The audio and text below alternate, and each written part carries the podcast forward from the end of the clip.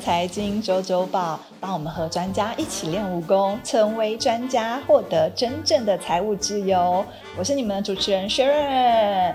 然后我们今天呢，一样欢迎我们就是最最最聪明的那个和库投信的投资长 Henry 来到我们现场，谢谢你，谢谢投资长，是谢谢谢谢 Sharon。对啊，我们今天其实要聊到的是那个不动产投资信托基金，然后有关那个长照啊、老龄化的这种社会呀，是是，其实这也是一个比较那种，因为其实现在大家对于投资环境都不是这么的有信心。因为升息、通膨啊，的确，然后大家都会觉得有衰退呀，是，所以其实，在这样子的选择，其实会比较是稳健的投资，嗯，对不对？是，嗯，其实我想这个 REITs 啊，就是不断不动产投资信托基金，嗯。呃，简称 REITs，这个其实在台湾也有大概快二十年的历史，嗯，但是台湾的发展并没有像国外的那么成功，嗯，那当然其中有很多原因，包括很多呃法律的规定等等的很多原因。那但是呢，以国外我们呃，如果聚焦在国外，因为国外的 REITs 它算是它第一个发展历史比较久，第二个它的呃发展更多样化，然后看起来也蛮成功的。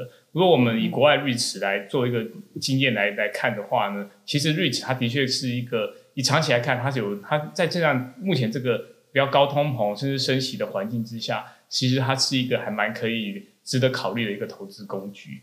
那在就是现在。因为我其实自己最近很有感啦，因为我就是刚送走我一百多岁的外婆，然后最近也是，就是我妈妈也是因为发生一些车祸，然后就是很需要那种长期照顾嘛。然后我就发现，其实，在呃医院里面，其实不一定是老人，其实很多生病的人，他们也是需要长期的照顾、照顾这样子。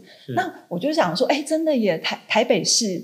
那时候我们需要的时候是一位难求，真的找不到，然后也是呃等了啊，然后想尽办法要到一个床位。其实，在台湾好像也是会这个方面的发展，也是会越来越呃需求会越来越大，因为毕竟大家呃就是现在都是年纪，你知道吗？之前的人口在对战战后的婴儿潮的那那一些人，现在慢慢的要步入老龄了，对。的确，的确是这样子，因为像你这，你有提到，就是呃，台湾这些老人呃照，不要说老年照护，就是生病疾病照护需求，其实是非常大的。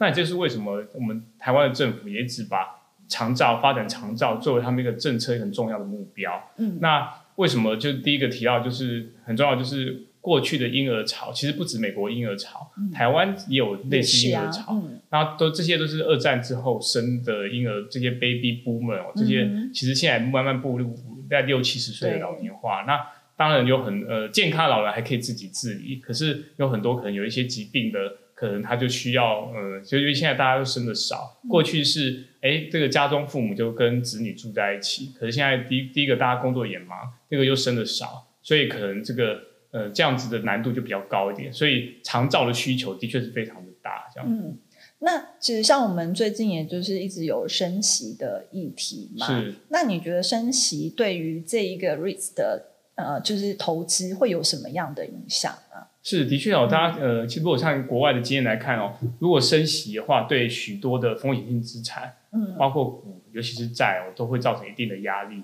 那以历史大的压力，对。所以，如果以历史经验来看呢，这个 REITs 哦，其实相对来说是在升级环境中表现相对比较稳定的。嗯。但是 REITs 它其实以国外的分法分了很多种。嗯。比如说，就好像我们房不动产有，比如说是办公室的房东不动产，就是 office。那也有商用不动产，嗯，比如说就是店面的不动产，或者是像国外有 shopping mall 这种不动产。那还有像。呃，住宅的不动产，对，那还有像呃 呃，比如医疗保健相关的不动产，医疗保健相关不动产就是国外有那种 REITs，它是专门包装把那个长照中心，长照中心包括是因为疾病而需要长期照护的，或者是因为老老老人之家，所以需要对老年住宅这种这种的不动产，把它包包装起来，把它做成 REITs，或者是这种这这类型的不动产。这几波盘其实，在抗通膨的或者是抗升息的这个能力，其实都有差别的。那其实我们以我们来看的话，其实是呃现金流最稳定，应该就是在最后那一种，就是呃呃 长期照护的不动产相关的。长期照顾，对啊，因为其实呃看数据啊，就是呃在北美二零三零三零年。六十五岁的人口达到总人口数的二十点五趴，然后欧洲也到二十三趴。像我之前去呃，就是北美啊，然后你就会发现他们其实那种呃老人村，嗯，或者是那种就是真正的就是那种呃就是安养院，其实是很盛行的。嗯，对。那其实那样子的呃高龄化的社会，相信他们接下来你看二零三零年就是已经。好像也差不多，就是哇，就是超过人口数这么多了，对。然后其实这样子的收益呀，其实是呃相对感觉的成长比例是蛮高的，是对。那通膨呢？你觉得通膨对于，因为其实通膨等于等于是说所有的都是物价啊，什么都增长了嘛，等于是成本也变多了，所以他们对于抗通膨也是会有一些。优势吗？有，其实我想，我们看个呃一个物件能不能看通膨，就是看它有没有办法在这个随着通膨物价上涨，也提高它的现金的收益。对。那刚刚有提到，像这种医疗不动产，其实它是比较必需型的。嗯。我们有必消费有分必须型消费跟非必需型消费，因为它可能就是一些奢侈品啊，那可能你没有买就算了，那个包包没买就算了。可是必需型消费，比如说食衣住行，嗯，这种就是一定要，不论是通膨再痛苦，像欧洲现在很痛苦，就是能源一直涨。那现在还比较好，现在还是夏天。如果冬天能源还是这么贵，那很多欧洲人就很麻烦了。对，可能就买不起。对，买不起，可能冬天那么冷，他们可能就有这个受冻的可能。那像这种医疗保健不动产，其实他们算是比比较偏向必需型的一个消费。那不论那个这个物价怎么涨。该还是得要住老人院，还是要必须长期照顾的，还是必须找人去照顾他们。所以这个它比较能够提高它抗抗通膨的一个能力。这个是我们其实在这个阶段，就是升息还有通膨比较高的这个阶段，我们比较相对比较看好这种防御型的这种抗通膨的这种医疗保健的相关的 REITs。嗯，那尤其呢，刚刚您有提到，就是像美国还有欧洲。呃，还有其实台湾也是啊，在几年后，对老老年人口，还有可能我们不要看疾病那一块，看老年人口，它人占人口比重会成长的非常快，嗯，所以其实这样子的类型的投资，不只是有抗通膨的这样能力，事实上它还有一些成长的潜力，所以它才可以说是兼具成长跟防御型的这样子的两个好优点的一个一个投资标的。嗯，因为我我们刚才在节目之前也有聊到了，我以为说，哎，就是它可能到。就是二五到二九年会增加到大概三成，你说其实每年增加其实不止这么对，可能少，可能每年就可能 high single digit 可能就是五 percent 到十 percent，应该都有这样子的一个增增长的趋势。是是是。那我们可以来聊一下，就是因为我们有分成长型跟收益型嘛？是。你觉得在投资方面，就是他们的优就是优缺点在哪里啊？嗯，的确有成长型，我们呃像就像股票一样成长股。那收益型可能就大家可能稳定的稳定的价值股之类，或者稳定 稳定配息。那的确有像台湾，我知道台湾的人也很喜欢配息嘛。嗯，对。那呃，其实我觉得在这个通膨这个环境下，我其实我觉得呃，追求稳定可能是一个比较好的一个相对好的一个选择。但是更好的选择就是在追求配配息稳定的情况下，又能够兼顾一些成长的一些题材。嗯，因为其实。股市或这些风险影响，其实长期还是要靠成长才能够提提供一个比较好的收益。那其实我们像这种医疗保健相关的 REIT，或者是说，呃，甚至我们扩大一点到呃公用事业的一些 REIT 的一些相关的一些不动产相关投资，其实呢，呃，我们如果盛行比较，比如说成长型的，就是比如说现在新能源。嗯，呃，什么风力呀，这这种在国外都可以把它包成一些相关的一些不动产的一些信托投资，然后或者太阳能，或者是甚至一些五 G 相关的一些题材的，还有一些 data center 这种的，就可能未来我们看到它成长性是蛮大的。嗯，那这个其实是除了这个刚刚我提到医疗保健之外，它就是比较偏向一些成长型的。嗯，那要成长型，它就是发展潜力很多，所以它可能就不会配那么多息出来。那这个时候我们可能就 balance 一下，就找一些呃，哎，比如说医疗保健这种比较 比较会配比较稳定配息的，来做一个投资组合的话，就可以有呃有兼兼具成长，也有一些配息的一个相关的防御功能，这样。对我之前就是有听，就是就是呃有人在讲嘛，就是其实呃配股配息呀，就是那种就是收益型的，就像你那个。母鸡会生蛋，它永远就一直会生蛋给你。是，然后呢，成长型就是你可以养大，然后像什么就是养大只的时候，你可以杀来吃的。是啊，对。那我们就在想说，像我们讲那种长照机构，或者是那种就是它已经算是比较稳定了。是，因为其实，在呃北美啊，或者在欧洲，它们已经像你讲，已经流行二十几年了嘛。嗯，对。所以它算是也就是比较是收益型的。是。那呃，像你这样子，我们刚才讨论的内容，其实它的逐年增加的。感觉收益是蛮高的耶。其实，呃，它虽然有一段历史，然后它收益还算蛮稳定。可是，如果你看这些公司他们的一些发展策略的话，其实，呃，像欧美的 REITs，它其实像如果像台湾 REITs，它可能就是固定那几栋大楼，对，在出租，然后可能就顶多翻修一下。那可是欧美的 REITs 很多基本上就像是一个不动产开发公司。嗯，像我们有投，呃，像我知道有一些这个欧美的一些医疗照护的 REITs。他们还有，他们有他们的商业发展计划，就是他们要不断在全美各地一直扩张，一直买新的土地，盖新的长照中心，规划对做规划。其实，呃，这种我觉得它就是有具有又有成长又有又有又有这个收益型的功能，这样。哇，所以我们其实。不是，就是只能就是要么就是母鸡生蛋，要么就是养大赛。是其实我们是可以选对组合的，它又有成长，又有不错的报酬收益。这样是是是，而且其实真的台湾的 REITs 跟国外 REITs 是有是有一定的不一样。国外 REITs 真的是相对他们的灵活超呃经营上灵活度是非常的高的。对，所以我想这也是我们觉得说，如果真的以 REITs 来说，国外的一些相关有还不错的题材，有的是抗通膨题材，有的是。具有未来成长性的题材，像五 G 呀这种成长性的题材的相关的 REITs 或者是这些公共事业，其实我觉得都是呃，现在这样投资环境，它算是一个比较相对稳健，而且是又能够抗有一些抗通膨功能的一些投资标的。嗯，所以就是其实像我们讲的，就是。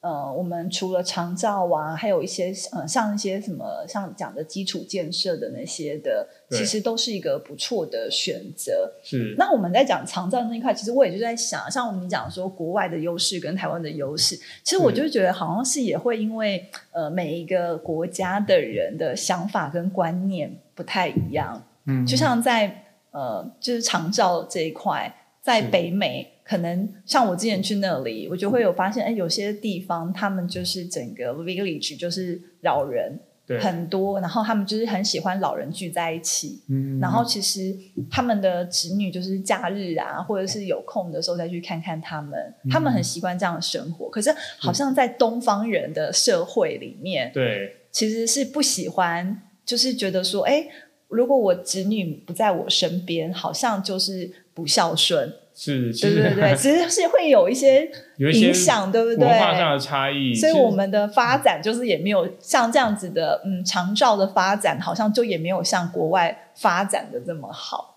对，我想这是部分的原因啦。其实像您您提到，就是台呃东方啊，不要说台湾，甚至像日本、韩，可能中国都是这样，就是父母老年还是希望跟子女住在一起。住在一起。可是我就有觉得说，最近好像有慢慢多、慢慢越来越多人观念是有点改变，因为其实呃，其实大家都像同才嘛，就是像年轻人喜欢跟同才在一起。那其实到老人家，他也有他们自己的同才，他们自己的老伴、老朋友。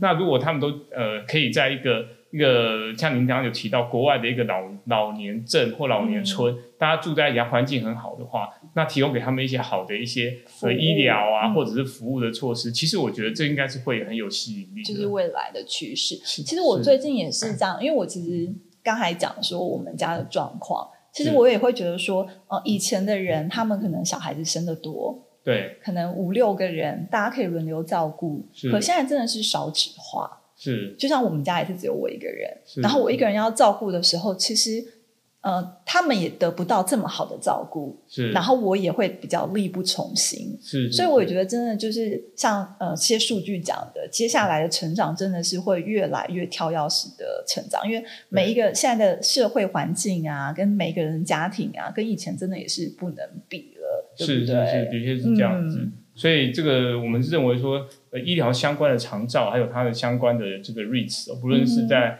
我想尤其在先进国家啦，其实包括台湾在，其实它未来发展潜力是很好的，尤其它的呃稳定配息，然后就兼具一些成长性的这样子功能，其实还蛮适合这样子的一个高通膨，还有一些甚至升息的环境这样。对，而且我看它数据，就是二十二年来啊，它的绩效其实也比股票，就算环境。大环境很好的时候，它也是优于股票跟债券的，是对，它就是稳稳的赚，稳稳的赚。对，哇，现在这个时机好需要 稳稳的赚。但每每天就是那个联准会主席讲一句话，突然隔天就 就猪羊变，当天就猪羊变色，像下礼拜五就是很明显。对，讲完就看到那个那个数据，然后对每天那个打开那个看看那那个。新闻的时候啊，每天我觉得最近大家消费者的那种恐慌啊，就是投资人的恐慌啊，真的是蛮对。因为你看通膨嘛，我们每天出去，感觉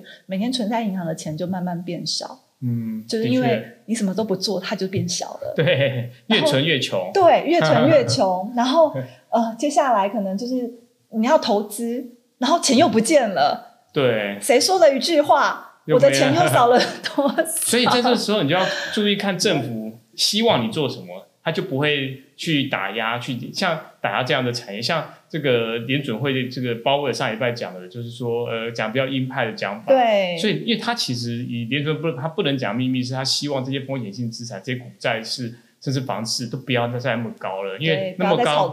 对，在炒作表示资金很宽松，那通膨就压不下去。可是，如果像这种长照，包不只是美国、台湾，其实美国最近也，它一直都通过，不断的通过一些包括呃鼓励长照的一些法案。嗯，那美国、台湾这些都是政府希望民间去尽量去参与去做的。嗯，那这样的话，其实它相对就是相对有保障，就算是其他大家都受到影响，但是它有有政府的支持，其实相对影响会小一点。对，所以我觉得就是投资长这几次都是真的是告诉我们，就是大家要那个在这个。衰退的环境之下，怎么样还是可以呃选择好的投资标的，然后不要让你的钱呃越投资越少，然后也不要越存越穷。真的真的，其实巴菲特他有讲很有很有名的两句话，就是说，哎，投资的两条准则，最重要两条准则，第一条准则就是不要赔钱。对，只是讲废话。然后第二条准则就是不要忘了第一条准则。其实他又在，他就是骗骗稿费的，说两句话，就是真的讲一句话。对对对，其实这真的很难呐，尤其是在市场波动比较大的时候。呃，我觉得这个其实大家投资人在看到上涨的空间的时候，也同时要注意下档的一个保护，这样。对，所以在这时候呢，我们就是选出这些觉得比较稳定、有投资。报酬率，然后也是未来的趋势，感觉就是会比较安心。至少你每天可以啊，投资之后安心的睡觉，不用每天 随着那个新闻波动。不然我就觉得啊，最近其实压力好大。千万不要投资那种会让自己睡不好的，这样人生太辛苦了。真的，钱那个投资要帮你赚钱的，不是要让你痛苦的。嗯，真的。那可以大概帮我们就是就是做个就是结论，就是。嗯，像我们讲的嘛，就是它其实有投不动产投资的信托基金，其实有分很多种。是，那我们有就是分稳定型的配配不配息，就是那种成长型的，也有那种收益型的。那我们投资人他是可以怎么样去做投资组合的搭配？然后我们可以怎么样，就是呃，可以呃稳健的让我们的钱不要越来越小。是，的确哦，其实刚刚呃主持人问很好的问题哦，就是。呃，尤其在这种这种升息的环境之下，对，那其实大家之前都讲说，哎，不动产是不是可以抗通膨？嗯，其实并不是每一种不动产都可以抗通。对，因为我觉得有有很多的，就是是，就是有些地方它可能就是你曾经在炒作的时候买了，然后之后接下来利率上升的时候就会有痛苦了，然后出出。就会出事。有些人，对，我想知道你要说出，要出事。想到不对，就是有人就会开始 脱手。对对对，有人开始脱手。所以的确，呃，我觉得在这个时间点，不要去追那种过于之前就已经可能呃比较投机气氛比较浓一点的的标的啦。那这个时候，我觉得是找一些比较相对稳健的。那什么叫稳健呢？就是第一个，它过去没有被。这个吹的泡泡没有被吹太大。第二个就是它有抗通膨能力。刚刚提到，就是如果它是刚性需求，嗯，不论景气好坏，大家都需要它，那它就具有它就具有通这个抗抗通膨的能力。那还有是不是政府呃希望你去做的？嗯，那政府希望你做，它就不会打压，对，它就不会打压你，就不会成为。这个被盯上的目标这样子。对，那其实我们看，呃，以目前这个环境来看，其实我们还是认为说，呃，医疗相关的、医疗保健相关的这个不动产投资，对，如果以比较方便的投资，像国外来说，就是 REITs 的形式出现，是一个比较，呃，大家投资人都很容易去接近它的一个投资标的。那如果这有这方面的相关的基金的话，它其实因为呃，这种瑞慈相关的医疗保健瑞慈相关基金的这个瑞慈哦，相也蛮多的。那怎么在这么多的医疗保健瑞慈挑出好的，具有成长的空间，就是表示这个公司经营阶层它有很积极要要扩展他的事业，但是他又可以同时可以稳定的给你一个好的配息的。我觉得这就是一个经营的功力。那就是如果选择这样有投资这样子类型的基金的话，那过去表现也还都还蛮稳健的。其实我觉得。投资人就可以考虑说，在这样子一个相对不稳定的一个高通膨的环境里头，作为你的投资组合的一部分，这样。嗯哼，对啊，不然就是最近这样子压力，我们可以把一些呃我们手上的一些资金往一些比较稳定发展的一些产业，我们接下来也会比较安心。毕竟我们的钱也不会越变越薄，然后在这种稳健投资的呃，就是。产业之下，我们可以就是呃抗通膨，然后在升息的环境之下、衰退环境之下，我们有一些保障，的确，的确，的确，而且我们可以看到未来的它还是有成长性的，不会这个不是不是个夕阳产业，它其实是一个持续在成需求在成长的产业，这个让我们就更安心。而且它的成长感觉是跳跃式的，因为接下来的人口老化会越来越严重，真的真的，而且大家真的现在真的好少，像我女儿念小学，哇，这个。班上学生都好少，同学都好少，跟我们当年一般随便四五十个人都差非常多。对，然后呃，像我们父母那个年代，他们可能一个年级四五十个人，一个年级二十几班。是啊，是啊，现在可能就一班一二十个人，然后一一个年级就四五班。嗯，我觉得这个真的以后这种长照需求真的是非常的庞大的一个商机，嗯真的。好啊，那就是呃，我们就是今天的，就是介绍这个呃不动产投资的信托基金。然后我们觉得就是有关医疗长照型是一个很稳定的。然后我们一些呃政府一些支持的一些产业。也是接下来可以投资的一些标的。那我们就是在这个大环境之下，我们可以安心的投资，然后可以呃稳定的获利，应该是我们接下来这种就是不安定的市场最好的投资方向。对，不要投资那种让自己晚上睡不着。真的，我也觉得，我觉得呃。这半年压力好大，我接下来也要跟投资长多多学习，然后可以每天安心的睡觉。谢谢谢谢谢谢，对，谢谢投资长今天来到我们节目当中，谢谢谢谢。